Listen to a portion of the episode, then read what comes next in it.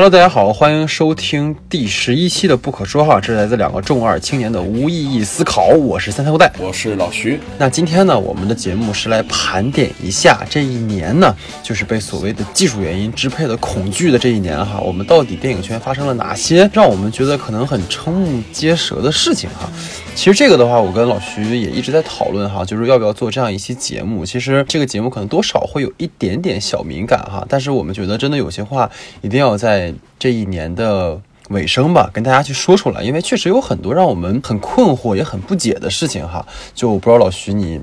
觉得这个事情你怎么看？就确实，如果我们给二零一九年的电影市场们下一个定义的话，那真是被技术原因所支配的一年。就是这个技术原因也整个笼罩了二零一九的从开年一直到最后年终结尾的所有时刻，所有的电影们或多或少的都会遭遇这样的一个事情。我其实觉得这些都是会被记录下来的，所以说我觉得我们的节目也是说嘛，我们虽然是名字叫不可说，但是有一些事我们不是不会说，我们还是会希望用我们自己的方式发表我们自己的声音，表达我们自己的观点。就我看大家其实最近都在讨论，就是房间里的大象这个话题哈，就是明明事情到了一个很严重的地方，但是常常会被忽略哈。其实今年电影市场真的就有很多这样的怪事发生，就比如说以前的一部电影上映，可能我们去看的时候，我们不会去想说这部电影被删了什么，然后我们要自己脑补什么。但今年就是说，有些电影是我们已经明确知道它被删了，但我们还是不得不去电影院去看。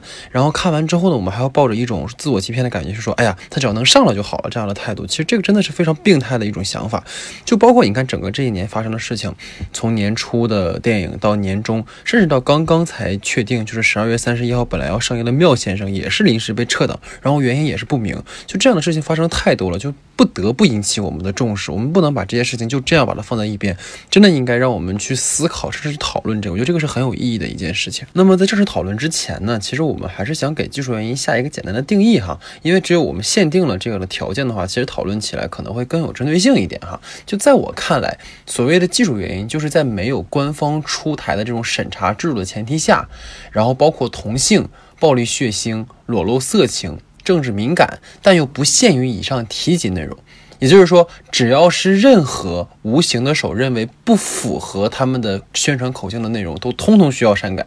我不知道这样的一个。嗯，总结的话，老徐你怎么看？这个已经被你说的很圈了这一句话哈，其实我没有什么往里填入的。但我觉得要提一件事情，就是我们所谓的技术原因，其实更恐怖的一点就是，很多情况下这些电影们都是已经获得了第一次的审查合格，甚至都已经获得了上映的龙标许可和国外参展的许可，但是还会遭到这样的事情，这是我觉得技术原因。能给电影原创者们带过来最大伤害的一个部分。对，所以其实我们今天是想要说，以这样的一个对于技术原因定义的这样的一个标准，然后去盘点一下这一年，就无论是被技术原因支配的，还是说因为市场原因被拿下的，亦或是说在国外参展的时候被临时拿下的，包括一些本来上映到国内的一些外国进口片，他们从进口片变成阉割片这样一种具有极强中国特色的这样的一个片种哈。所以我们今天就来给大家做一个盘点，然后盘点之后呢，我们也会就我们讨论的一些内容去进行一个话题的展开哈。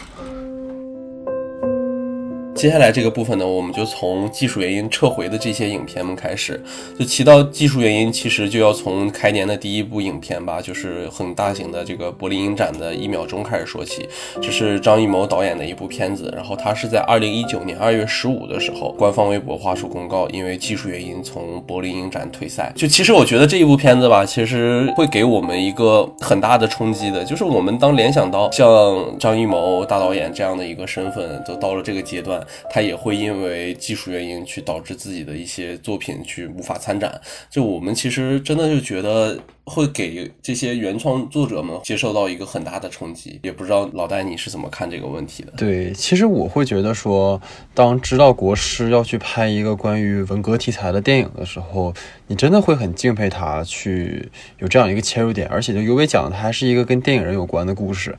所以我们当时其实还蛮期待这样的一个作品的，但实际上你会发现，就即使是说像到了张艺谋导演这样的一个话语权的把握的人，还是无法去触碰，或者是无法去改变掉这个处境。就是你在无形的手的支配之下，就我们根本没有可能去改变。尤为讽刺的是，后来他又在我们的一个很重要的节日上担任了总导演。就你会发现，可能对于现在我们的这个话语当中，比起你去突破，你想有自我表达，你还是要去做一些被要求的事情。我们没有办法真正去得到自由，就是在我们这儿，其实谈自由是个很奢侈的事情吧。很多时候，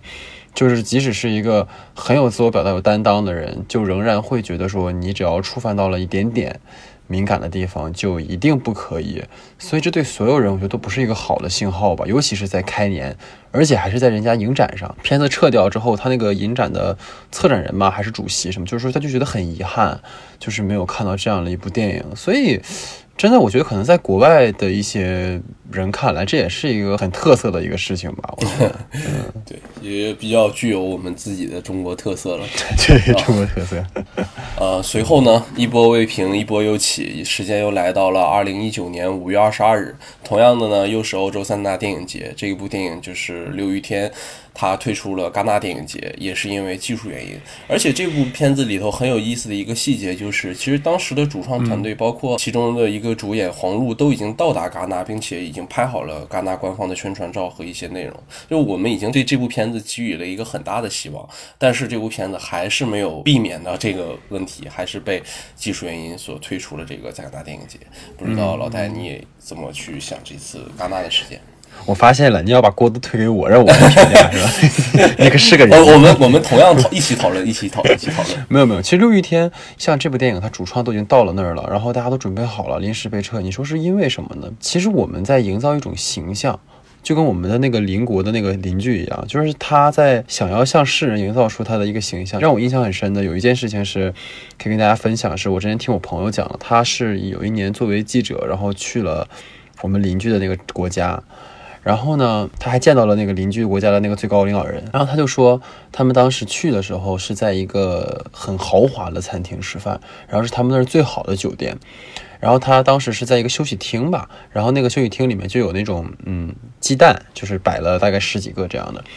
然后他就准备出去工作什么的嘛。然后出去之后，他发现有东西忘拿，他就回来。然后他回来的时候，就发现，在那个屋子里面有一个，可能是在他们那个国家的一个高衔的一个军官，嘴里塞着四个鸡蛋，在那狼吞虎咽在吃。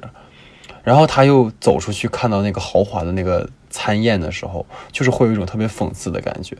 所以其实，当然，我觉得我们不是这样哈，就是我们很好，对不对？我们就是展现的形象跟我们自己是一样的啊。但实际上你会发现。比如说一些涉及到敏感话题，或者是说像这种六一天也好，一秒钟也好，就只要是看来好像对我们的这种正面的形象，就是所谓的人设嘛，我们可以说把人设改成国设，对吧？对我们的这种国设有这种不良影响的事情，就你根本就别想在外面展，就即使是你百般困难的出了去了，我也能马上让你回来。对，我觉得这个反正是个挺有趣的事情哈，老徐，我不知道你怎么看。就是我觉得这个事情，其实，在第一次的一秒钟，就是因为技术原因退赛了之后，又一部片子在国外影展的时候遭到这样的事件，其实它确实会引起国外的一个更高维的一个关注。因为事情发生了第一次，在发生第二次、第三次的时候，大家就会觉得你们在经历一个什么样的故事？就其实我们可能不是一个以外国人身份去观察我们中国电影的视角，所以没办法那样说。但其实说实话，我们以我们自己的身份来说，以一个电影内容的创作者或者是一个很虔诚的一个观众来说，当我们发生这么多的事情的时候，我们也会觉得一九年它到底发生了什么？因为什么我们才频繁的遭遇这样的技术原因？为什么之前没有，或者是没有这么明显的一个通知？但是到了今年，忽然从开年开始，连续的两到三个月，忽然出现这么多的消息，并且在欧洲三大影展都遭遇了这样的事情，这到底是为什么？因为今年特殊啊。啊，确实是有点特殊。今年是一个很喜悦的一年，对。然后后来，然后大家发现，就是可能过两年更特殊，然后对，其实明年会更特殊，对对对，只是一个时间是一个顺流的，并不会说因为某个节点，然后我们忽然就会发生改变。这也是我明年会好吗？对对对。然后就其实现在我们已经把欧洲的三大电影节讲的差不多了。那好了，我们现在要开始回到国内的电影节了。国内的电影节也又开始发生了技术原因。我们要讲的就是上海电影节。上海电影节有一个非常重磅的一个事情发生了，就是八百，八百在上海电影。你说的什么片呢？八百，八百，哎呦，八百，这个名字感觉我听了半年了。对，但是我们要讲一讲，它是一部电影吗？它到底经历了什么？啊，好，就是。八百，他在上海电影节上映的前一天宣布了取消，然后接下来随即它的公映也遭遇到了取消，而且这个时间发生的就是二零一九年的六月十五日，仅仅还没有跟上一个六一天隔到一个月的时间，我们又一次听到了技术原因。其实我觉得老徐可以介绍一下这个片子它的内容吧，大概它讲了一个什么故事。他其实讲的就是国民党的最后的八百个战士们，然后守在上海的某一处仓库，然后和日本人做了一个对决的一个故事。其实会有点像集结号那样的故事类型的，但是我是真的不认为这样的一部片子会因为这些声音们会说啊，就是因为他是国民党，然后所以说我们不可以为他拍电影啊，或者是怎么样的。我觉得这件事情其实听起来非常的。没那么有有道理吧？就是我可能是因为我们丧失了那个政治敏感性嘛。就是到底什么是政治敏感性的？就你没有觉悟，你知道吧？说白，就是你是个没有觉悟的人。那那我想听听有觉悟的人，哎，会怎么说这件事情？其其其实我我特别想跟你说的一件事是说，当时八百有物料放出来嘛。其实我特别期待管虎导演当时的设计是说，据说当时在上海是这样一种特别。奇妙的一个情境，就是说一半是在打仗，战火连天，然后一半是繁华的夜上海，歌舞升平，就是这种空间的奇特，给你带来的这种观感，以及说在战火连天的时代，我们个人该如何自处？其实这个会让我想到像《紫蝴蝶》，我们今天也聊过的片子，嗯，就是很多时候在我们观看一部战争片的时候，我们真的要先。主观的去代入说啊，这是讲国民党，国民党是坏的，然后这是讲我党，我党是好的，然后这个是日本人，日本人一定是邪恶的。但是你如果反观一下人家国外的电影，你看像《血战钢锯岭》里面，我印象极其深，就《血战钢锯岭》那个片子，它其实在塑造日本士兵的时候依然是邪恶的，但是你会发现日本士兵是像恶魔一样的存在，就他们不是傻子。就不是被那种裤裆里塞地雷，或者是说什么，呃，反地心引力的子弹可以被随便打死的人。就是我觉得你尊重历史，或者是说给观众呈现一种真实的历史，反而是更加具有思辨性的，更加能够引起我们反思的。那如果说你非要讲说当年国民党去抗日这件事情，国民党是不值得被宣传的，那么他们救下来的百姓又算什么呢？那些百姓里会不会有今天已经是成功人士？会不会到今天已经有家人？会不会有他们的生活？难道那些死去的人就不是中国人吗？就我其实到今天为止，刚刚虽然在开玩笑哈，但是我真的始终觉得这是极其不尊重死者，也不尊重历史的一种表现。我们一天到晚说要回顾历史，我们每天都在就南京大屠杀的时候，我们就。纪念死者，然后或者是九一八事变的时候，我们纪念死。当然，这都是当然是对的，因为我们必须要去记住那个历史。我们对日本的殖民侵略，我们必须要去反思。但是，为什么当我们去讨论说，可能也许在过去很长一段时间跟我们是对立的一个党派，他们做的去保护中国的事情，难道就不是应该去提倡的吗？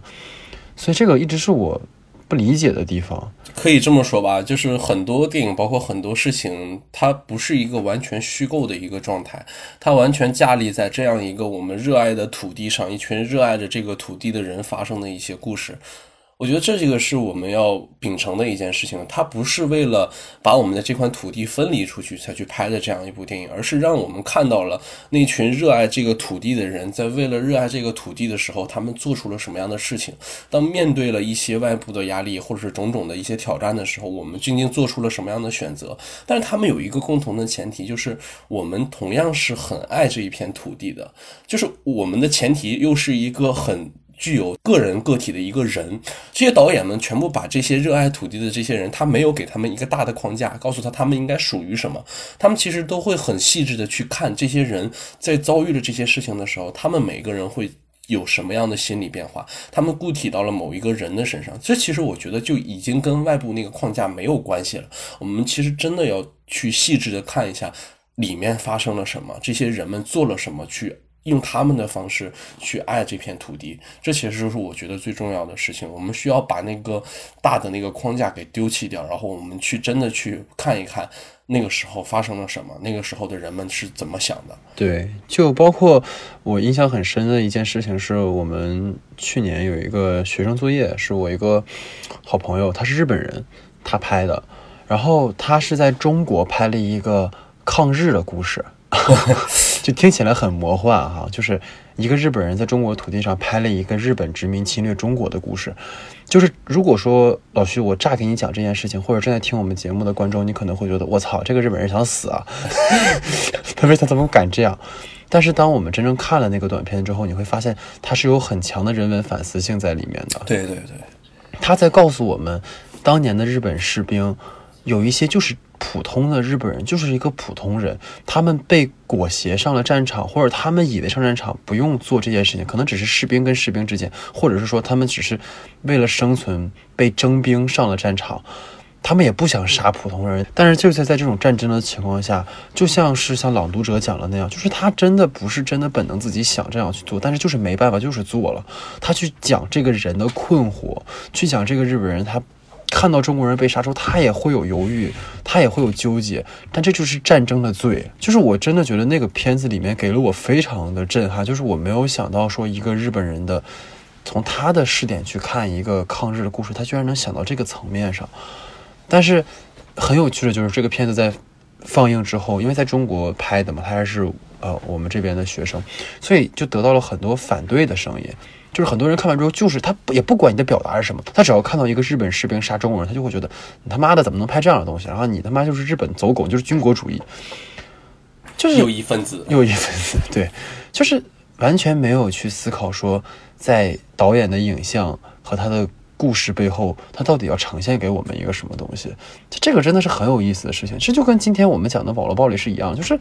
我们也不在乎真相是什么，只要我觉得你这个有一点触犯到我，就喷。那又到了下一个电影节。这就是我们很喜欢的 First 影展。这个事情发生在二零一九年的七月二十七日，同样是上一个事情发生的一个月之后，《寄生虫》韩国电影奉俊昊导演的作品临时取消了 First 的开幕影展放映。这也是发生在放映前前一天官方微博所发出来的官方信息。就其实我记得当时好像《寄生虫》在国内上的时候，很多观众就是为了去看这一场，然后去买了 First 的票，然后结果临去的时候，然后告诉说取消了，就是特别多人都特别生气。其实这个我真的很不理解啊！当然很多人说可能是偏方啊、版权啊什么的，但是都已经谈好到 first 了，然后临时取消，我觉得真的挺不可思议的。就你不知道他到底是因为什么事情？难道是里面讲的这种阶级分化会让我们想起什么吗？还是说会勾起我们的这种贫富矛盾吗？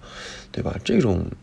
真的会让我不太理解啊！我不不知道你怎么想这件事情，就是。没有办法，我觉得就是如果说我们遭遇了这么多事情，还能保持一个完全理性的眼光去看待这个影片遭遇的所有的话，那也是不太可能的。就是你已经技术原因了一秒钟，技术原因了六一天，技术原因了八百，好像技术原因已经变成了一个动词了，在我们的中文语境里哈。但是你到了《寄生虫》这样的一部片子的时候，就是你在你看来可能完全找不到槽点的一部片子出现在你的面前的时候，你还是觉得，嗯，他又遭遇了技术原因，那会因为什么呢？就我觉得《寄生》。生虫真的给我的感觉是一部没有任何可以被技术原因的，包括你说它可能营造出了一个阶级分化啊，或者是很强的阶级冲突的这样的一个事情。那如果硬说的话，我当然说这样是可以的，毕竟我们是一个没有特权阶层，对吧？没有任何贫富差距或者是这种高额的对立的一个国家吧？要不然你说《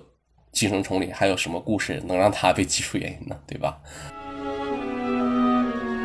那其实刚才老徐讲了很多啊，其实这个技术原因撤回是今年最早我们听到技术原因，其实是从这个时候开始的。当然之前也有啊，比如说像二零一九年第一部哈，我们看到技术问题的这个话，其实是从《情圣二》开始的，就是白百合跟吴秀波的那个片子哈。那当时也可能是因为说吴秀波他本人有一些个人的一些。风波吧，所以导致这个片子被片方撤了，所以这个我们也无从而知哈。但是至少来讲，从一秒钟开始，我们真的是会发现，从那之后，很多的片子都在面临这样的问题。而且更令人匪夷所思的事情是说，在几年前被解救的江哥，就昆汀那部电影上映的时候，据当时去电影院看电影的观众反馈是说，在电影院坐了二十分钟之后，电影就强行结束了。对，啊，就是不让看了，大家都傻了，说啊。怎么了呢？为什么呀？对啊，然后当时就觉得，哎呀，这挺可怕的哈，就可能是不过审啊，或者是什么什么什么的。就是在经历了几年之后呢，也许大大小小也有这样的片子发生这样的情况哈。但是二零一九年，为什么说它魔幻呢？就是你会发现这种临上映被撤档的情况愈发的多，而且技术原因已经不仅仅让影片不能上映，它更加让一些上映的影片还不如不上映。嗯，你知道吧？这就是非常有趣的事情。所以今天。接下来第二个的话，我们就会来梳理一下，说今年在临上映被技术原因撤档和技术原因删减的一些影片，这些情况都会对这些电影造成很大的影响哈。比如说，第一部让我们说有很大的震动的是《少年的你》啊，因为这个片子其实当时在上映原定档期是六月二十七号嘛，后来上映的时候也是说临两天的时候，影片被强制下映啊，就是说因技术原因撤档。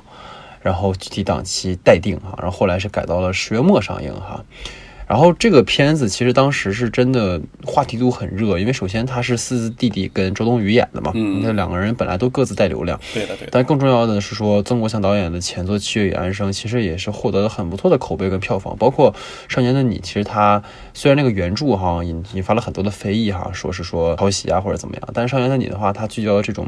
校园霸凌啊，或者这一类话题，其实还是很能够让我们去反思的。因为现在当下校园霸凌的事件真的很多哈，但是在当时就暑期档嘛，其实已经算是应该是一个很好的情况，但是却这样被无声无息的拿下了，更令人。愤恨的是，影片在重新上映的时候，又经历了一个特别有趣的事情，就是当时重新上映的时候，有人在网上散播谣言说，这个片子大家最好是赶在周末就看，因为呢，这个片子好像听说是周末要再下，再重新上一个新的版本，大家就特别紧张，我操，得赶紧去看，赶紧去看。然后后来说是只是上了一个声音重新又改了一下的版本，就是因为技术原因的情况，所以导致大家。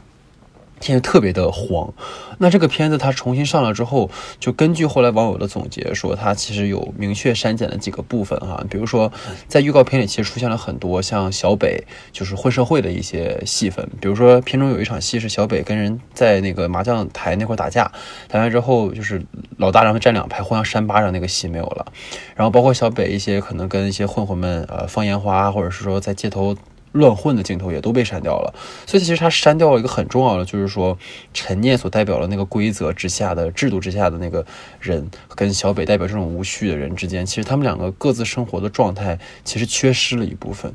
导致两个人的角色的对比就感觉没那么强了，所以这是第一个删的很重的地方哈。然后第二个部分就是说关于小北跟陈念关系的进展的这个部分，就这个部分其实是这样的，就是根据影片片尾的字幕显示哈，之前片中有两场戏，其实大家当时看的云里雾里的，一场是说小北去跟他老板要钱，然后老板说你都没要到债，我为什么要给你钱这样的，然后大家就不知道为什么，然后后来据说是。这个片子前半段有两场戏，一场是陈念回家，有人在跟踪他；另一场戏是陈念在。被未来围着打的时候，然后有一个俯拍的一个手持镜头的一个视角，是在看陈念和未来。然后这两个镜头当时只是一个主观的手持，但是并没有告诉你是谁的视点。后来说那两个视点其实应该是小北的视点。小北其实就是因为陈念的妈妈有欠高利贷嘛，所以说那个地方的情节应该是说小北去找陈念，其实要高利贷的，但是他发现了陈念被未来。欺负，但是小北又没有帮他，所以后来当小北被陈念帮助的时候，他才会愿意为陈念去做那些事情。所以在人物的勾连上，很重要的一个情节也被删掉了。再比如说，像陈念后面有一场戏是说，陈念在学校里面，他们当时大家同学在坐着的时候，然后突然有照片发进来，然后照片上显示是一张黑白照片，但实际上当时就是包括老徐，你想想，就是同学们，特别高中的男生，能在教室里发出那种咦的声音，嗯。他一定看到的不是什么好东西，对对对，所以那个当时其实是说的是他妈妈的裸照什么的，所以这些都是对影片很重要的信息点，但是都被删掉了。所以我不知道老徐你怎么看啊？就这些问题，就是你觉得这些真的那么敏感吗？其实我们刚才聊的那些片子，他们都是因为技术原因已经被撤回，就我们看不到这些片子了。可能接下来他们会继续上映，或者是有接下来的步骤。但是我觉得到了现在我们聊的这部分片子，他们是因为什么？他们是因为技技术原因已经产生了对创作者本身的一个攻击了，就是我在删减你，但是我的删减没有任何依据，就是我告诉你删减，你就要把这部分删减，哪怕我侵略到你的创作性，哪怕你是很重要的这些情节，我不听，你必须把这些给我删掉，哪怕它对剧情有很大的推进作用。就像你刚才也说了，就是包括小北目击到陈念被霸凌的那个部分，就以他的视点目击的那个部分，和小北在街上混社会的这个部分，其实他们对于整个片子来讲都有非。非常重要的意义。如果缺失到，我们会感觉到逻辑有不同的。就哪怕你说这个剧情的内容，我们再去想，那我们也会感觉到它对于剧情的推动可能会有更大的帮助，可能会让我们更去带入到小北和陈念的这个关系。可能到最后，小北和陈念两个人去互相自白的那个戏份的时候，我们会有更大的冲击力。对，这其实就是在。我们的观影体验在一步一步的被牺牲，所有人都不是幸存者，我们都在我们我们的这些观众们和创作者一样，我们都在受到伤害，这是我觉得很让我们感觉不舒服的一个地方。对，就真的是说这个片子即使在删减的情况下，还能收获这么好的票房，包括我本人，我觉得这也是我年度国产片非常喜欢的一部片子。但所以，我就会想，如果它没有被删，它会不会更好呢？对吧？所以这种技术原因的改变，真的让我会觉得很讽刺。包括这个片子结尾的地方，加入了那个旁白，加入了那个 PPT，四字四字弟弟的那个 PPT，就是。更讽刺了，这个片子根本就不是讲说校园跟家庭是校园霸凌的主战场，他在直接抨击更为深刻的让校园霸凌产生的原因，真的仅仅是因为家庭跟学校吗？所以他最后那个字幕出来反而更讽刺了，就像让我突然想到，就是杜琪峰导演他早期的作品，就是我们不讲那个拳王男友啊，我不知道那个是什么，就是说导演早期的一些，比如说像放逐、铁三角，因为我是很硬的。抖森的影迷，然后我也是银河映像的死忠粉，然后我当时看了，当然都是原版的了，但我后来才知道，这些电影在国内上映之后都上了特供版。什么叫特供版呢？就是比如说像放逐那个片子，其实它讲的就是几个兄弟嘛，然后他们其实是在做坏事情，然后他在结尾一定要加一个字幕，就是他们兄弟当中的那个老大其实是警察的卧底，啊，就这种情节。或者是自首啊，什么什么，就是好像这个字幕成为了一种常态。虽然影片里根本也没有讲到，就一定要这么搞。所以就是你你会觉得说，他们真的认为这样加字幕之后就能改变什么吗？就这种自欺欺人的这种自信心是哪来的呢？啊，哎也挺搞笑的哈。所以少年的你的话，我觉得我们大概讨论到这儿。然后今年除了《少年的你》外，其实还有很多哈。我们大概根据这个片子他们上映被撤的时间来看哈，比如说像《好莱坞往事》这个片子，我们今天讲了好几次啊。之后如果有时间的话，我们也可以专门做一期节目讨论这个片子，因为确实很多值得聊的地方啊。《好莱坞往事》也是临上映一周的时候啊，然后就被临时撤档了，特别讽刺。当时我去电影院的时候还看到这个电影的预告，你知道吧？就是这种。这个在上一期节目里面我们也讨论过了，我们就不在这多说了哈。就像老徐之前你说那句话，我也非常的认同哈，就是说我们他妈的连看的权利都没有，你就帮我选择了，凭什么？我们都没有看到，你凭什么替我们选择？这个我们就点到为止哈。那我们接下来要聊的就是今年让我最不能忍的一部电影哈，甚至为这个电影我们撕扯了很久，就是《风中有朵雨做的云》哈。啊，哇，就这个片子真的是临上映一周被撤，然后呢又片方说努力尽力啊，然后最后好不容易啊在四月份定档上映了。然后当观众们特别期待的冲进电影院，想要去看一看娄烨没有被禁的电影的时候，猛然发现，哇，看不懂哎。然后当我们都在想，哎，也许是我们的造诣不高的时候，我们才听说这个片子跟金马的版本比起来删了多少东西。对的对的，啊。那我们粗略的来看一下哈，这个片子里有一个叫陈冠希的人，甚至是说，我不知道大家可以回头看一下豆瓣儿哈，就是豆瓣儿的那个照片的第一张哈就是陈冠希，但是呢，在电影当中我们没有看到这个人，你知道吧？就是那个老 K 的角色，在片子里面其实是作为杨家栋一个很重要的助手出现的，特别是后来转到香港那边那条线的时候，其实那个角色非常的重要，但是他的戏份全部被删了。甚至是说，连跟他的关系镜头里面都不会带有他的反应。对的。然后包括片子里面，其实娄烨很喜欢拍情欲戏嘛。之前聊那个紫蝴蝶的时候，跟那个武技我们也聊过，就他很喜欢拍情欲戏。那这个片子里面其实有杨家栋跟小诺，包括跟林慧的亲热戏哈。那这些亲热戏也全都被删掉了啊。其实情欲的表现真的会对影片影响很大哈。其实这个让我影响到一件事情是说，当年李安导演的《色戒》。啊，就是《色戒》当时上的时候，片子里面三场床戏全删了啊。对，删了之后呢，还把汤唯老师给禁了啊，也不知道是为了个啥哈。就是明明那三场戏对于整个两个人物的角色进展是如此重要。再有就是片子里后来网上有资有那个传出来的片段哈，就是说那个小云被杀害的时候。醒过来了哈，然后在火里奔跑，然后后来又被那个姜子成杀死了哈，有那么一场戏，就是对这个角色的狠，包括他对欲望的追逐，是个非常好的呈现哈。但是也都在片子里面我们看不到了啊。所以当时看《风雨云》，我其实是看了两遍啊。看第一遍的时候，我当时给他的一个评价是说，它是一种扭曲的撕裂感啊，就是我们真的是在碎片的影像当中去自己把它的意义补全。然后后来看第二遍的时候，我又讲说，他在这种撕裂的扭曲当中，又有一种平衡，就是恰恰是这种被删掉的陈冠希，又赋予了影片另一层含义。其实《风雨云》仿佛在我看来是最能代表这一年的电影啊！我不知道老徐怎么看待我这句话。其实我觉得《风雨云》最大感触的一点，就是电影片方曾经说过来，就是尽全力这句话。就是究竟发生了一件什么事情？一个片方或者一个制作方能说出对观众们说出尽全力让这部电影上映的，他在对抗什么？他到底发生了什么？这都是我们最感兴趣的事情。其实这些最感兴趣的事情发生了之后，我们看到的是这样一部支离破碎的片子，很多地方都没有它具体的逻辑，没有它具体的事情发展的那个顺序。就我们都说娄烨很意识流，他可能很喜欢用一些很很很。很高的一些叙事手法来，但是我在这部片子里，我看不出那些叙事手法来，我只是觉得他被赋予了一种破碎的叙事手法，就是你尽自己的全力或者自己的脑补去给他封堵上那一堵墙，就给他自己再做出了一面墙，告诉你这背景板上写了什么。就我其实觉得，就是这一年，你刚才也说了，这一年一定会被代表的一部电影就是这样的。我觉得《风雨云》就一定会被代表的，就是他所有遭遇的事情，就跟这一年所遭遇的所有的事情一样，就是我们只是想。看一部好电影，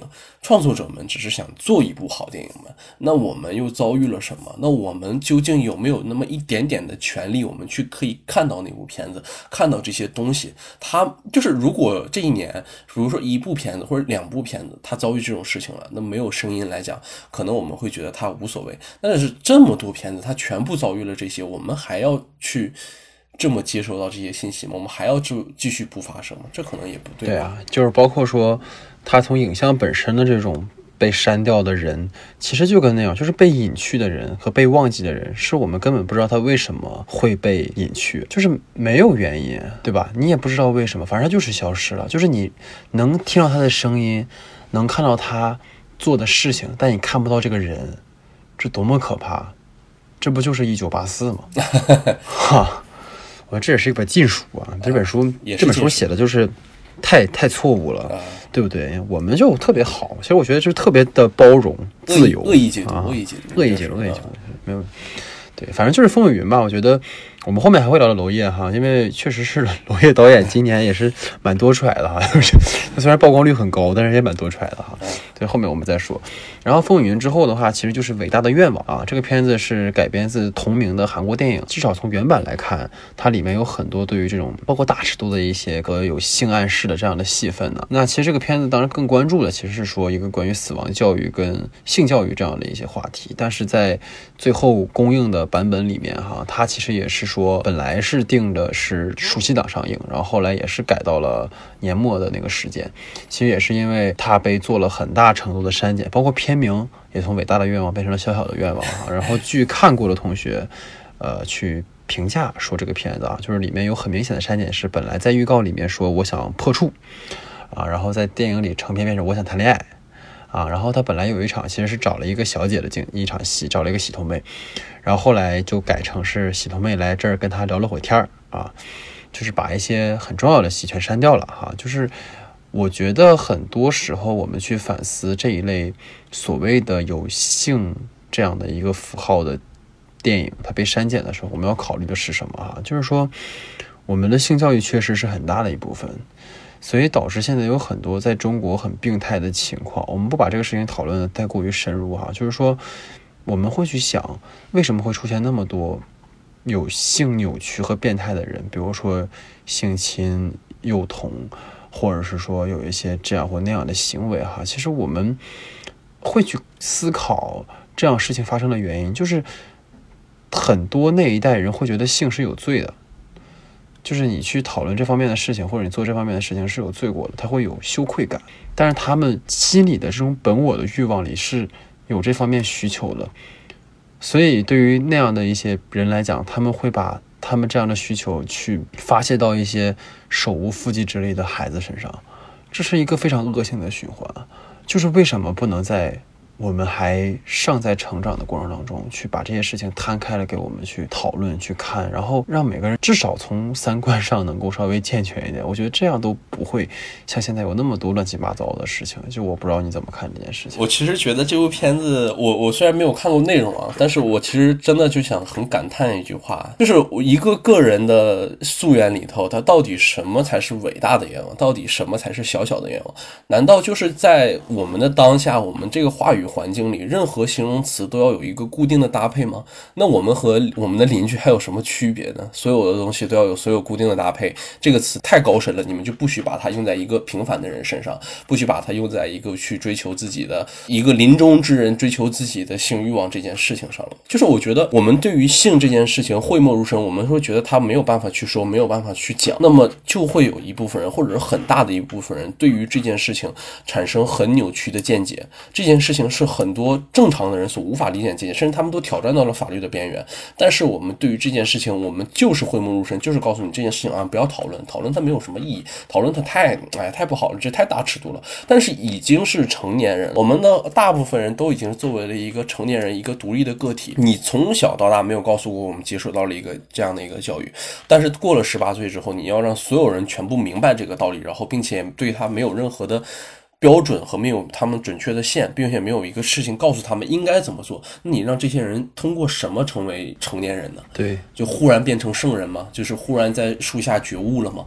所有人都会这样的吗？我觉得不是的吧。所以刚才说的这几部片子其实是遭遇到临上映撤档的哈。那除了临上映撤档的片子呢，还有说一些关于技术原因删减的问题哈。在这里面我们着重讲三部片子，一部片子是《南方车站的聚会》哈。就这个片子其实也是在八月本来是墨尔本电影节，然后临时取消了放映。然后呢，其实戛纳的时候也有上这个片子，然后戛纳的版本就跟我们现在在院线看的版本删减了很多的地方哈。当然，《钓鱼男》这个片子其实。嗯，在我个人看来吧，其实我没有特别喜欢，就跟《白日烟火》比起来，我可能更喜欢《白日烟火》一些。但是这个片子里面，也许是因为删减的问题吧，它其实删了很多，就对于这个角色塑造也是很重要的地方，比如说一些暴力的。其实这个片子主要删的就是一些暴力跟可能有色情意味的一些镜头吧。但是我就始终还是那个句话，就是说，除了我们说岛国的色情片 A 片，就是。大部分电影里面出现这种情色段落，或者是说暴力的镜头，一定是有它的叙事意义的。当然，它本身也可能是一种可能说是奇观，或者是说满足人们视觉的一种呈现。但是在我看来，很多比如说这个片子里面，他有讲说，可能有一场戏是桂纶镁跟胡歌有一场发生关系的戏，然后包括说后面有一场桂纶镁被强暴的戏之类的。其实这些戏份去展现男女在整个社会结构当中的关系，包括去呈现像胡歌这个主人公的一些身份上的东西，其实都会有影响。但是片子就是要。被这样剪掉哈，就是这是一个，然后再就像《第五天长》里面也是，片中本来在呈现的其实是一个很有野心的一个故事哈，就是整个四十年的一个中国。的历史的一个变迁，但是它里面也会删掉一些，比如说像在计划生育的时候，然后女主人公她的一个孩子被打掉了，她有一个堕胎的表彰大会啊，这是一个非常讽刺的一场戏，然后被删掉了。然后再比如说像他们的下岗潮的那个时期嘛，然后民众的这种反对骚动的这些戏也被删掉了。就所以说，这个片子到最后呈现出来的，其实是一个一家人逆来顺受的故事。但实际上，在当时，在王小川导演的可能原始版本里面，是会有一些他们反抗，但是无结果的这样的一些戏，戏但是也是被删掉了。然后再就是最近那个被光抓走的人了，就是里面其实有一条戏份是说，是白客他其实是一个同性恋者嘛。我觉得大家只要看了那个片子都能感觉到。然后据导演讲是说，他同性恋的那条线索是大幅度删减的。然后再就是片中有一对年轻情侣哈，就到后来成片里面那对情侣出现就是几分钟的事儿，但是在原版故事里面，其实年轻情侣有很多的这种纯的亲热戏，其实也被删减了。因为这个片子，如果大家看了《背光抓走的人》，就知道他在呈现感情的不同的状态。像年轻情侣，他就是纯粹两个人刚刚相遇的时候那种纯荷尔蒙的那种碰撞。但是当他把这些删掉之后，特别是你现在影片呈现而看，这两个人就跟神经病一样，就是两个人吵架，吵完架之后男的跳楼，跳完楼之后女的又爱上他了，就是很莫名其妙。所以说，我也想好奇说，在这些被莫名其妙的删减之后，变得跟。原来导演表意不同的片段，如果说在你看来这件事情应该怎么去思考它？如果从南方车站的聚会这件片子来看的话，就其实真的就是。所有的电影就让我们的感觉就是所有的电影无一幸免，就是只要你有任何部分的不对或者是怎么样，那我们就全部给你删减，然后再到《地久天长》这样一个在柏林拿下双黄蛋的这个影片，它也是它在国内遭遇了什么，大家都认可你，甚至在国外，甚至在外国人的眼里，你这样都是一个好的作品。但是到国内，你提供给国内的人看的时候，那对不起，你必须得上你的特供版本。就我们一直在说，就是我们要把我们自己的文化发扬出去，但是我们。我们遭遇到的是什么呢？我们遭遇到的就是我们文化真的发扬出去了，但是回来，哎，你得看特供版。我们国内的观众就不配当一个好的观众，你不配看这么样的东西，对不对？然后再接下来就到了被光抓走的人，就可能这是我你去了那个导演见面会，可能跟导演有听到过他这么描述，可能会有一个大部分的删减或者怎么样的。那我觉得这个部分可能会关联到我们接下来的一个小部分，就是我们去聊到一些关于进口片的这个部分吧。其实，在那里有一些关于。于我们更想说的话，到时候我们在那一部分的时候再去细聊关于同性的这个问题。OK，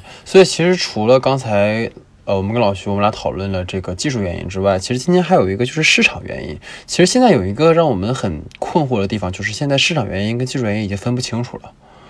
就是有时候可能它确实是因为片方的考虑被拿下，但是因为今年发生了太多这种。很奇怪的事情，所以我们现在都根本分不清楚。比如说像，呃，有这么几部片子哈，一个是《刀背藏身》，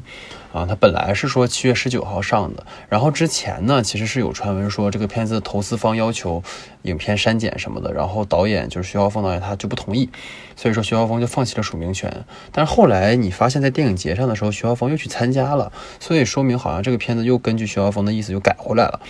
但是最后呢，又是不能上，而且最关键的问题就是说，暑期档，你说如果是为了躲避跟哪个片子档期，其实暑期档也没有什么片子了，对吧？就是八百啊什么的全都下了，那你说他跟谁去竞争呢？他上反而是好的呀，对不对？那就说这个片子是市场原因哈，但是其实也没有定论。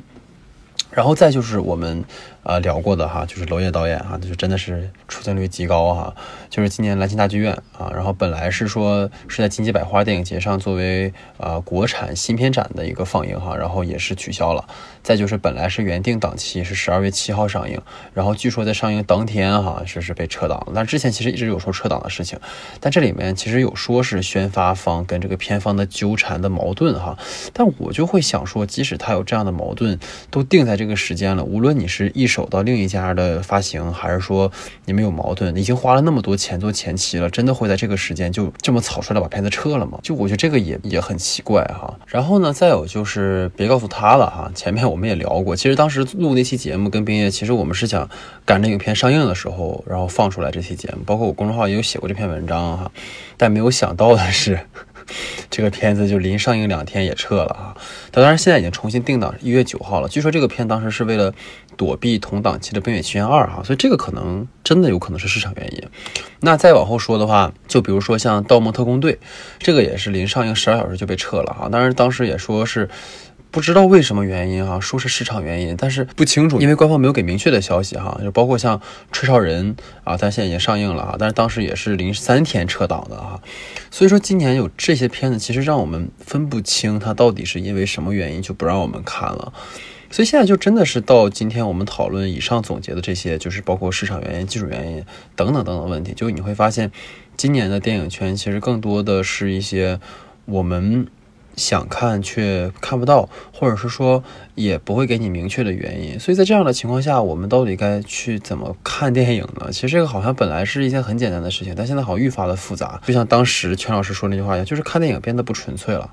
就是看电影被附加了太多的一些因素，让我们没有办法去好好看一部电影。所以这个真的是值得我们去反思，是也是借由今天的节目，我们第一个部分的这个总结哈，大概是这样的一个情况。然后老徐，你还有什么要补充的吗？就是我其实觉得，就不管是市场原因、技术原因，或者是这些片子遇到的这些事情，它其实很忽略了一个东西，就是我们观众的感受。就是无论是我们这一几年到下半年这些电影们疯狂的操作，还有这些片子们遭遇的，就哪怕说撞档期、临时撤档，像《少年的你》那样，就是没有什么官方、没有什么官宣，就临几天我们就开始决定上映的这种片子，我们就太多这样的操作可以看到了。我只是觉得，我们作为一个观众的视角来说，我们更想去完整的享受一部片子，享受这部片子从观影前到观影中到观影后，去实现我们对于这部片子它究竟是好的期待还是坏的期待或者怎么样。就现在我有一种感觉，就是如果某一天电影院忽然上映了一个电影，就是我们不是说抱着我们想去电影院看这部电影的就去的，而是说我们赶紧去看，要不然没了，就再不看就彻底就没有了。就像后面有个人拿笤帚在扫你往往电影院去一样，就你快去看吧，再看再看再看，要不然这这两天。说不定，然后等到你真的去坐到电影院的时候，坐在那的时候，他有可能遇到什么样的情况？就是你真的去坐里头看了的时候，看了二十分钟，啪掐了，你看不了。就我觉得这个是观众们在这一年最多的一个遭遇，就是你感觉到这一年真的是混乱。我不可以，我不想说这种混乱的造成的原因。或许会是因为什么？但是我觉得，如果混乱已经形成了，那么市场方、包括监督方、包括管理者们都有自己不可推卸的责任。这个二零一九年是每个人都要为自己去负责，每一个方都其实都有责任的。就是我想说的一件事情，就是我们观众们可以接受这种混乱，我们去去努力的去像后面有人被赶着一样去影院去看这些电影。但是我觉得。会不会在某一天，我们会对这些人有一个评价，或者是这一年我们发生了什么？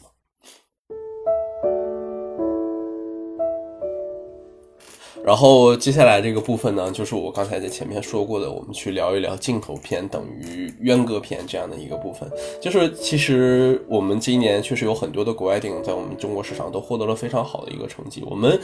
可以说是一个被打了引号的一个包容性的一个市场。但是其实我们真的去看今年的进口片的时候，我们会发现一个现象，就是这一些片子都在不同程度上遭遇了一些删减。但是这些删减的原因，我们肯定不能去全部。归结于我们中国没有说固定的这个。分级制度吧，但是我们去先讨论一下具体被删减了什么。首先从《死侍二》和一个《死侍圣诞版我爱我家》里头开始来说，他们其实，在虽然说打着的是一个一分未减的一个旗号，但是里面删除了大量的血腥和粗口场景，甚至就是《死侍圣诞特工版》，就是那个《我爱我家》，它也遭遇了非常非常多的一个就是故事线完全打混，甚至是从一个变成了一个睡前故事的一个版本。这个就是听起来跟死侍这个本人啊。很扯淡的一个变化，然后接下来就是关于绿皮书里头一部分关于中国人的一部分有侮辱性的台词和钢琴家在浴室的一个裸戏，采用了一个特有的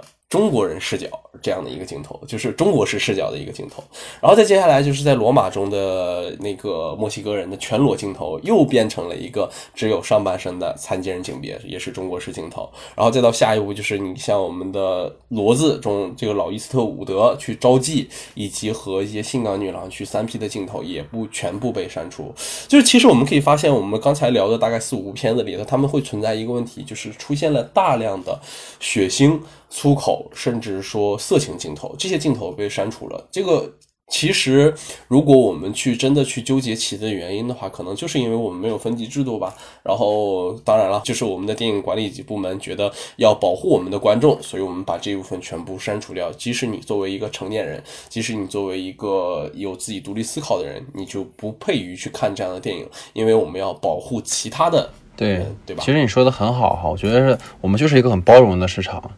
呃，是一个很平等的市场，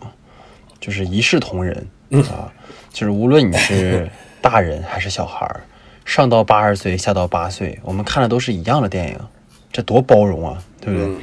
然后呢，这个美国呢有分级制度，人家呢，比如说死死侍是 R 级的，对不对？然后，当然，其实当时那个我爱我家是片方修改的哈，它就是为了适应中国，就是现在。我觉得高小徐，你漏了一个很重要的事情，就是现在阉割片有一部分其实是外国电影送审，他们自愿改的，你知道吧？就是他们为了过审，然后把他们的片子改成了一个这样的模样，他们在摸中国的审查的这个尺度和门槛儿，这个是很有意思的一件事情，你知道吗？就包括像《金刚狼三》，当时其实是国外是好像是福克斯他们自己删的。然后把一些镜头删掉了，就他们认为这个啊，这个镜头不能有，那个镜头不能有，所以我们真的是一个很包容的市场，就是说，外国片和中国片都是一样的待遇，就是一定都是要删减的，对，就是说，如果不管你的片子你想表达的是什么，但只要这一个镜头，无论你有多么多的表意和设计在里面，只要老子觉得不行，就不能有。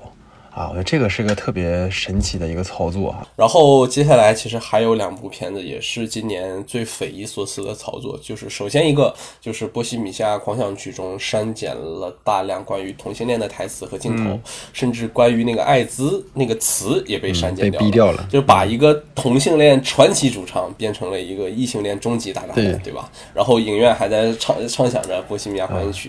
这这个这个画面简直就是太讽刺，而且还甚至还出现一件事情，就是粉丝们还出来替就《波西米亚狂想曲》里头的这个主角就是 f r e e l i n 去洗白，就是说他其实这些东西就是他也不想这么做的，但是他其实是一个很向上的、很正能量的、很有中国特色的一个人物。这就是让人感觉到这这这是什么？这难道真的是粉丝吗？这是真的是一个包容的市场，所有人来到中国之后，全部都变成正能量、积极向上了，就没有这样没有没有这么离谱的一个事。就都都被用这个粉红色的颜料刷了一遍，然后基本上再到下一步就是我们最喜爱的一个老师了，对吧？就是坂本龙一中曲的纪这个纪录片删除了一个关键性一个跟同性相关的画面，它是在战场上的圣诞快乐中最经典的一幕镜头，亲耳根的一个镜头。其实我为什么会把这两个部分会跟上面的我们聊的影片去相隔开？就我觉得。被删减这件事情，同性恋居然可以做到和血腥、和色情、和粗口他们在一起，这件事情就是确实恐怖的一件事情。就是同性恋都已经到了二零一九年了，就是你们还认为它是一个可以跟色情、可以跟暴力和血腥们混在一起的话题，这是让我觉得非常离谱的一件事情。就是。就就我们的审查机构们究竟是活在一个什么样的一个失乐园里？那里头到底在过着什么样的生活？就是他们所经历的到底是一个什么样的一个世界？这难道没有过这些东西吗？我就觉得仿佛他们所生活的一个世界里，就是真的就是像他们所营造的那样，一棵苍天的绿树积极向上，飞快的发展着。事实是这样的吗？真的就是你还没有看到现在的生活们变成什么样吗？他的眼睛从来不会往下看吗？还是那句话，很包容，你知道吧？就是国外的同性恋不行，国内的更不行。就其实我真的是觉得，中国不缺这样的电影，对吧？你看，像王家卫导演拍过《春光乍泄》，然后我们也娄烨导演也拍过《春风沉醉的夜晚》，就是我们有这样的片子的。其实我们不能忽视这样的群体的存在。就像我之前说，《少年的你》可贵之处在哪儿？就是为什么少数派一定要被欺负？就是因为在我们的教育里面，我们被灌输什么是正确的，我们被灌输集体应该做什么，所以少数人跟不好的、成绩差的人就是异类，就应该被清除。就是可能在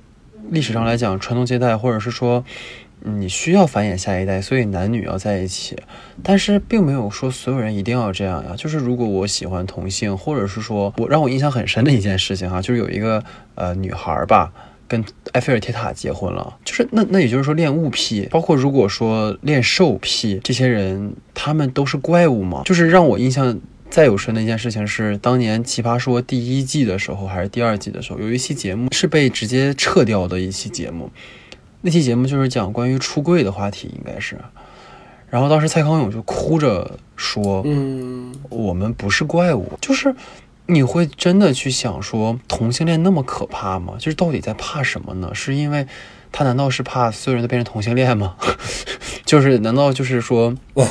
比如说我我咱俩在这录节目，然后咱俩变成同性恋了吗？就不是这样的吧？我觉得，就是我们，就像我们可能是喜欢女孩，我们是异性恋，但是这个世界上当然每个人有不同的选择。难道我们真的就要那种用一种集体的标准跟规则去约束所有人吗？嗯，就是这个是让我一直不能够理解的事情。就是到今天为止，你发现。人家美国、英国已经能拍性爱自修室了，嗯，已经能把一个过去可以说很敏感的一个同性话题，就是我之前举过例子，我说，比如说你看像断背山、像卡罗尔、像早期的这种同性的片子，其实都有点悲观的，嗯，包括像 Call Me By Your Name，但是到去年吧，应该还是前有一部《爱你西蒙》，它其实就是一个当代的。同性故事，就是你发现他家没那么悲观，就他反而是说这一代年轻人，大家是慢慢能接受这样的事情的。但是落到我们这儿又变成了一个这样的情况，就很荒谬。就是其实也会让我们和那个所谓的上层之间产生了一个巨大的观念的扭曲。嗯，这也是这是一个很大的一个割裂。其实我们也不知道这种割裂为什么会就这样产生，但确实是我们和那个层之间就是产生了非常大的一个割裂。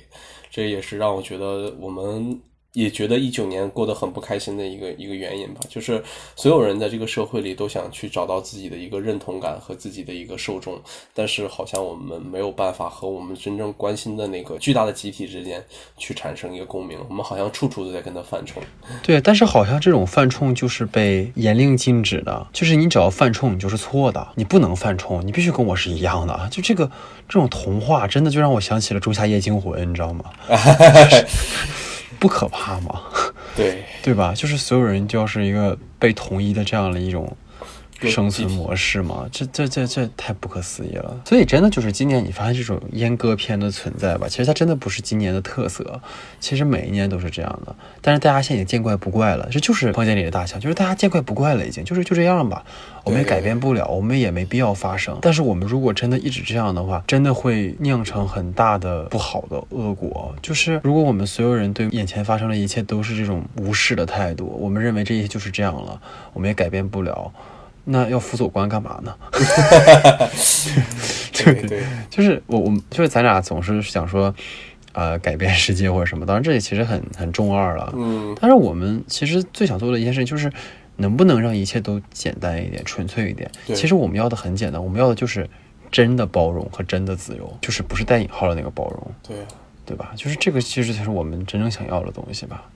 就我觉得，其实我们更想要的就是，我们想在拥有这样的包容和自由的前提下，踏踏实实的走到电影院里，完整的去看一部好电影，没那么多幺蛾子，不要让看电影的事情在现在的二零一九年的中国电影市场变得这么这么的混乱和魔幻。我们的诉求其实只有一件事情，就我们真的很想就看一部好电影。就是无论跟所有人，我们都在这么说。我说我们真的很简单，很简单，我们就想去看一部好电影。为什么在现在这个世界已经变得这么难了？所以就是恶性循环，你知道吗？就比如说《无情的手》，其实会觉得说很多人的这个民智未开，所以他给他们看到这些电影，他们可能会胡思乱想，就像寄生虫一样。如果他们看到阶级的分化这么严重，他们可能会想到自己的经历，他们可能就会。有一些不好的事情发生。但有没有可能，你要这样，就是你现在在这样一个网络时代里，你的这种闭塞已经不可能完全阻止人们获取信息了。所以在这样的情况下，如果你再去这样做的话，你只会起反效果。你越不让我看，我越想看，然后想看过的人跟没看过的人就会形成一个就是落差，然后这种落差，嗯，又会越来越大，就是导致的结果就是对于我们而言，那些粉刷匠们是我们完全不能理解的，但在粉刷匠眼里看来，我们也是一群傻逼，对吧？对对对，是是的，就是我觉得之前我这个事情也没呃无需多说哈，只是说，因为我们有一堵墙在，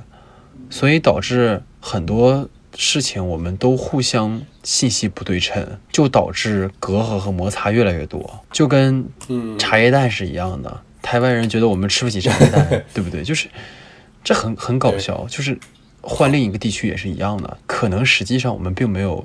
对方想象的那么邪恶，但是现在就对的。变成这样了。就是我们已经太习惯于给某一个群体或者一个集体打上一个统一的标签，把人所谓的人们全部标签化，但是我们忽略了一件事情，就是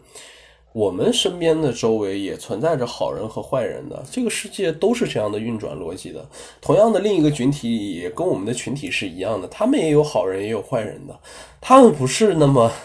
忠于一个统一的观点们，他们其实是向往的是有多方位的观点，有多方位的视角去分析一个问题的。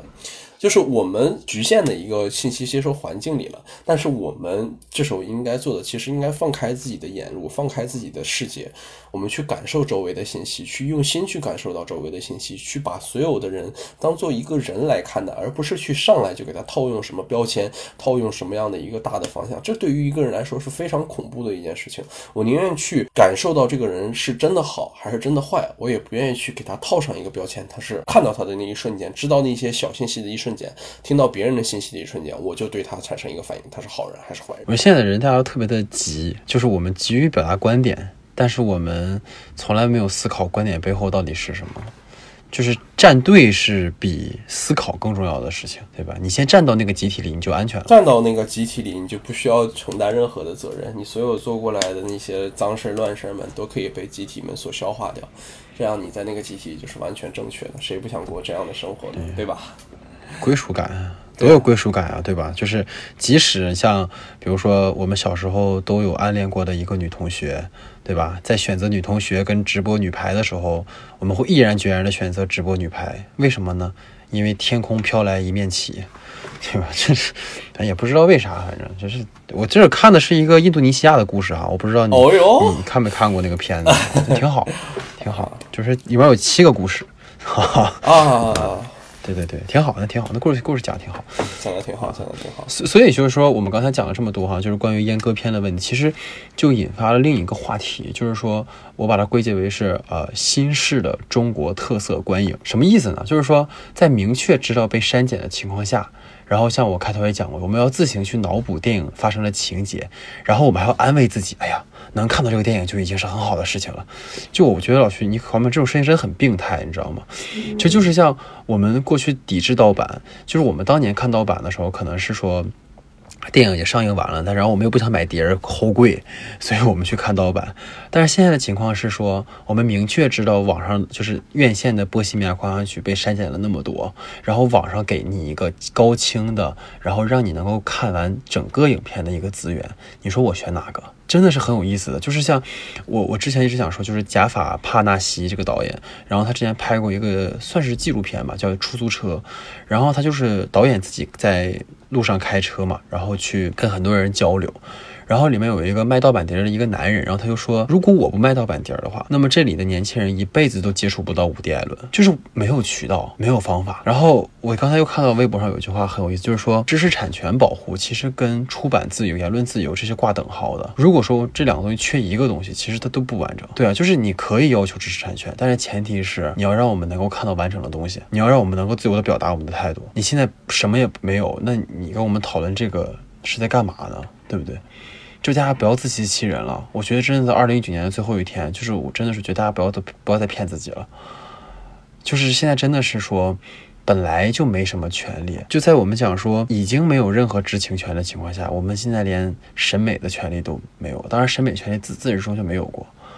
对吧？就是真的是是被审美。我们其实今年的一个关键词就是被，被代表，被审美。然后被选择，是这个真的是很有意思。嗯，其实是这样的，就是我们在这个现在的中国电影市场的时候，真的就跟如同我刚才所说，我们就想看一部好电影。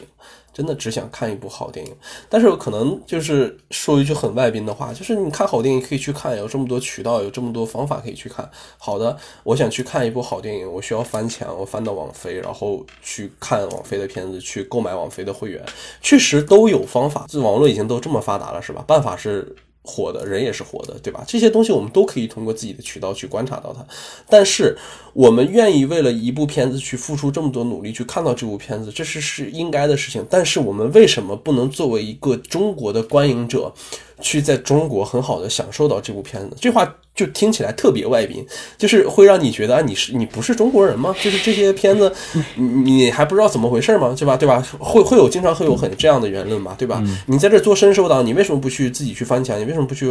如果海网飞去开会员？你为什么不去自己搭一个 VPN 自己去看那些东西呢？就是你为什么要在这儿去强调那些很外宾的话呢？但是我想说的是，我认同这些观点，包括我自己也在去支持着正版的这个网飞会员，我去看那些片子，就能在韩国这边看到的这些正版资源片，我就会去一一去看这些片子。但是我我想说的是，我为什么要就是今天我们做这样的一期节目，或者是我们想要去对这些事情发声我们自己的声音，是因为我们的权利正在被侵害。我们的权利正在被侵害，才是这个事情的所有的一个大的框架。我们的权利被侵害，所以你告诉我，我应该去靠我自己努力去国外去看，去国外买会员去。享受这些东西，那我为什么不能作为一个最简简单单的中国人，坐在我们中国的电影院里去看进口过来的影片，或者是我们自己的优秀的国产高质量影片呢？这是为什么我们不配有这样的一个待遇呢？就是因为我们当下我们的所有的这些权利们正在被侵害，所以我们才决定去发声，才决定去做这样的一件事情。我们也不想看盗版，我们也不想去做这些事情，我们也不想去坐在电影院里。被骗，或者坐到电影院里二十分钟，啪灯熄了，告诉你这个片子不能上映了。我们不想过这样的生活，我们想过的就是最简简单单的买一张电影票，坐在电影院里完整的看完这部电影，去跟电影产生共鸣，就是这么样非常简单的事情。我只是想看到一部真电影，一部好电影，我不想背。对，所以说相当于是说，在你看到现在网飞啊，包括 Disney Plus 啊，然后包括 HBO，呃，Apple 加。其实都在做他们的流媒体，然后人家国外就是火火热热、风风，然后我们国内是只要人家出了资源，第二天网上就有盗版了。就是我们其实也想支持呀。如果说你没有这些限制，我们不用 VPN，不用翻墙，你可以让我在国内让我办会员，我都办。对对对，什么爱奇艺、优酷、腾讯，我全退，我把那个钱拿去办网飞，拿去办 Disney Plus，就是。但实际上我们有这个渠道吗？对吧？就是我们要搞一个网飞会员，他妈的得多麻烦呀！而且你你去搞一个网飞会员，从 VPN 开始你就已经犯法了啊！对呀，对吧？对呀，就是我我们就哎，我不知道你你是有 VPN 啊？你在韩国不用 VPN 啊？我在中国我也不知道 VPN 是个啥东西，VPN 是啥？VPN 没事，是三个英文字母。哦哦哦，那个不不太懂，不太懂，就是因为因为我也没有翻过墙啊啊，就是不知道你说这个东西是啥，很很强的 生存欲啊，好啊，自欺欺人，自欺欺人，对，所以其实我们聊了这么多，归根到底，其实。老徐，今天我感觉你很卑微，你知道吗？就是你一直在讲一件事，就是我们只是想看好电影，你知道吗？其实我觉得倒不一定是好电影，其实我们只想看电影而已。对对对，因为因为好坏的标准其实因人而异嘛。就像他们之前做了那个，我看我盘点的时候，其实有很多片子确实也也一般。嗯，包括我说心里话，我我我这话可能会触犯一部分粉丝。刚才说过《不信买狂想曲》，我并不觉得它是一部很优秀的电影。当然男主角演的很好，但我觉得那个片子里对 Queen 的描写其实是。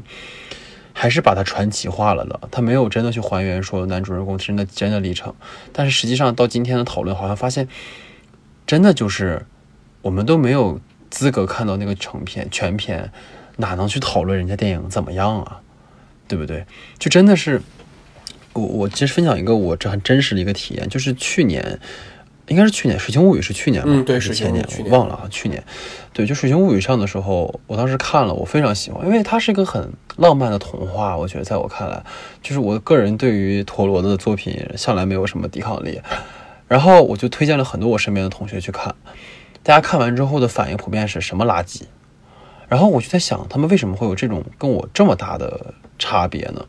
然后我后来知道，他们都是去院线看的啊，小黑群，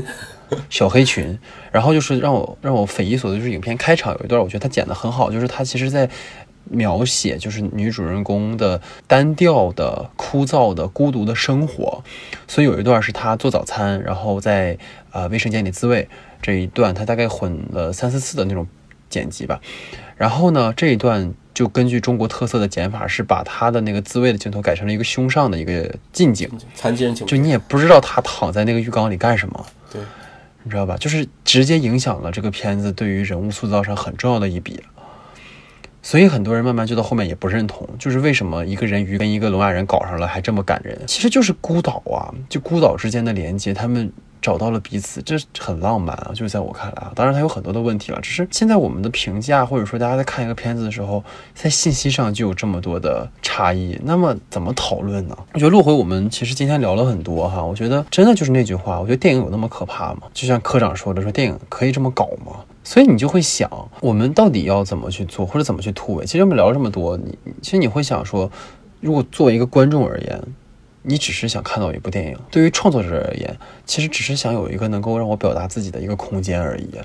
但是恰恰是说，无论是观众还是创作者，其实都被一些抓不到、摸不着的一些无形的因素所束缚着。就包括现在我们电影教学也是，你发现，就是学生们在写东西之前都会先问：这个能播吗？这个可以写吗？然后可能有一些时候在讨论的时候。呃，老师们也会说这个你不要写，这个一定过不了审，就这么搞是真的就完了。对，就是我们现在你刚说的很好的，就是我们现在是处于一个双方都很痛苦的一个阶段，就是主流的创作者们和主流观众们都在一个非常。窒息的一个环境里，因为我们每一个人都在经历着一件事情，就是我们去做一部电影的时候，我们都会想这个东西我们要不要做，能不能做，可不可以做。但其实这里头就进入了一个死循环，就是我们并没有一个明确并且高度自省的一个，并且高度明确的一个审查制度在。嗯。我们只能对自己进行一个意识上的自我阉割，这种东西是很恐怖的。就是我们不知道这个东西什么时候会触到界，那我们为了这个东西能。在一定程度上被观众们所接受，但又不放弃我们对故事的追求的话，你就一定会碰到那个东西，然后你就慢慢慢慢的开始拿那个刀自己把自己的肉往下割，这个是非常恐怖的一件事。你没有一个创作的原动力，你没有创作的那种自由感，你是你的创作是在一个束缚之下进行的，是这种东西就已经让你产生了一个非常强烈的一个窒息感。你的东西做出来的东西就一定不如人家在那种高度的。解放的一个环境中去做的，因为你在自我严格，你不知道什么时候这个东西它能不能被删减，能不能被改，所以你就一直一直一片一片的肉的把自己往下刮，而且这个刮是没有目的、没有止境的，哪怕他的一句话也会让你去陷入这样的环境之中。你而且创作是一件非常痛苦的一件事情。假设说你的创作到了一个边界的时候，忽然告诉你这样不行，你要推推翻你的创作，重新再来，感觉就不对了。创作是很有感觉的，它很要灵感的，你的灵感不对，你的感觉不对了。那些好作品们就无缘了，这是非常恐怖的一件事情。然后说回到观众的身上，我我觉得观众在这样的一个强压之下，会受到的一个反应就是，所有的人去适应了这种魔幻，所有的人去在这种魔幻里去认同这种魔幻之后，我觉得大家也会对于这种事情而逐渐的麻木，逐渐的丧失自己的敏感性。可能我们今天是两个很热心的观众，或对很电影很感兴趣的一个。以学生的角度去看的这样一个视角，可能会感觉很不舒服。但其实真正的普罗大众，就是面向世界，不做外宾的话，我怕我我担心的事情就是。他们会被这些事情所改变，他们觉得这件事情无所谓，他们并不知道电影在这一年发生了这样的一件事情，他并不知道电影遭遇了这些事情，这是让我觉得真的恐怖的一件事情。其实说白了，就是我们讨论的所有的事情，关于今天的，我们都不是为了颠覆什么，我们也不是为了去瓦解什么，我们要去批判什么，我们要去改变什么。其实真的比起来，我们可以回顾电影史，就是在美国，在四十年代有一个海德法典。他当时到一个什么程度，就是说男女是不能同床的，所以当时就是美国好莱坞，所以当时他们怎么拍，就是要把男女头就是镜头把他们用两躺两张床上，然后拼在一起那样去拍，然后八十年代的时候，韩国有三 A 政策，对吧？这个你应该比我了解，就是在那个时候，其实也有一个对于电影的很严苛的政策。但是你会发现，无论是海德还是三 A，都告诉你有一个明确的法典。可怕的是，我们是一只无形的手，就是海德法典明确告诉你不能有性爱，不能有什么什么什么，然后三 A 告诉你不能有暴力，不能有什么色情，不能有什么什么什么。我们是不告诉你，但是就是不能有，这是最可怕的事情。所以，我们真的是只是希望能够还创作者，能够还观众一个。好好看电影的地方，好好拍电影的地方，仅此而已。我们还奢求什么呢？改变这个世界吗？不可能。然后我其实也想说，就真的，如果给我们这一年一个总结的话，二零一九年一个总结的话，我们可能会冠上一个名字，叫技术原因。这是一九年整个中国电影市场最大的一个名词。但是。其实我也想说一件事情，就是你刚才也提到了八十年代的时候，韩国政府的三 A 法案，这个是由于就是源于朴正熙政府当时对于电影的一个高高压管制，他认为电影是一个非常有力的宣传工具，并且当时七八十年代的时候，当时的韩国和朝鲜处于一个高度的就是军事对抗之中嘛，虽然没有很明显的军事战火燃烧，但是他们是处于一种高度的军事对抗之中，两方都在去奋力的去宣扬自己的意识形态和意识主体，但是同时这里头发生了一件事情，就是因为大家都知道嘛，今年是韩国的电影一百周年，然后有很多韩国的电影人们都站了出来，而且最近韩国的电影论坛们也在去拍一个这样的一个东西，就是一百部作品去总结整个韩国的电影市场，然后其中也也有一个关于韩国电影史的一个纪录片，然后当时就去看了一个纪录片，当时我印象特别深刻的一件事情，就是在聊到电影审查制度的时候，包括三 A 法案的时候，有一个很关键的时间节点，这是在所有的韩国电影人心中都有的一个事情，就是在一。九四七年，韩国导演何基中的电影叫《傻瓜们的前进》的时候，这部影片的胶片内容被删减了十五次，并且是在于整个电影的一个记录当中的，是电影史的记录当中是有这样的一件事情的。它其实讲述的就是当下的那个七四年那个时代的时候，对于这种政治高压，包括这种军事强烈斗争对击对抗中的这种社会环境中的一群，嗯。青年男女们的一个生活方式而已，但是就这样的一部影片遭到了十五次删减，并且连数字都有。这其实让我就会想到一件事情，就是娄烨的那部《风雨云》，他在他最后上映的那个广告那个海报上写着，这个电影是会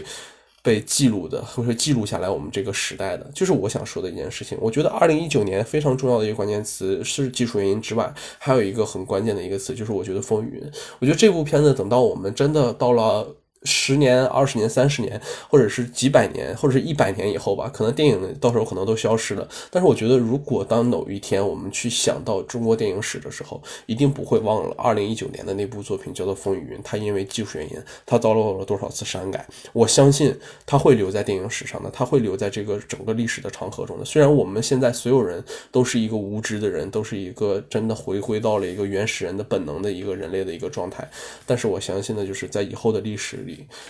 它是会被记录下来的，我相信这个。对，所以其实到节目的最后，我斗胆哈。其实因为老徐很好，你最后又提到娄烨了。其实今年让我印象很深的，你今天总提总说印象很深哈。其实让我印象最最最最最最深的，其实是今年 First 影展给娄烨颁那个荣誉面孔奖的时候的那个颁奖词。婚检。对，其实我觉得那个颁奖词真的。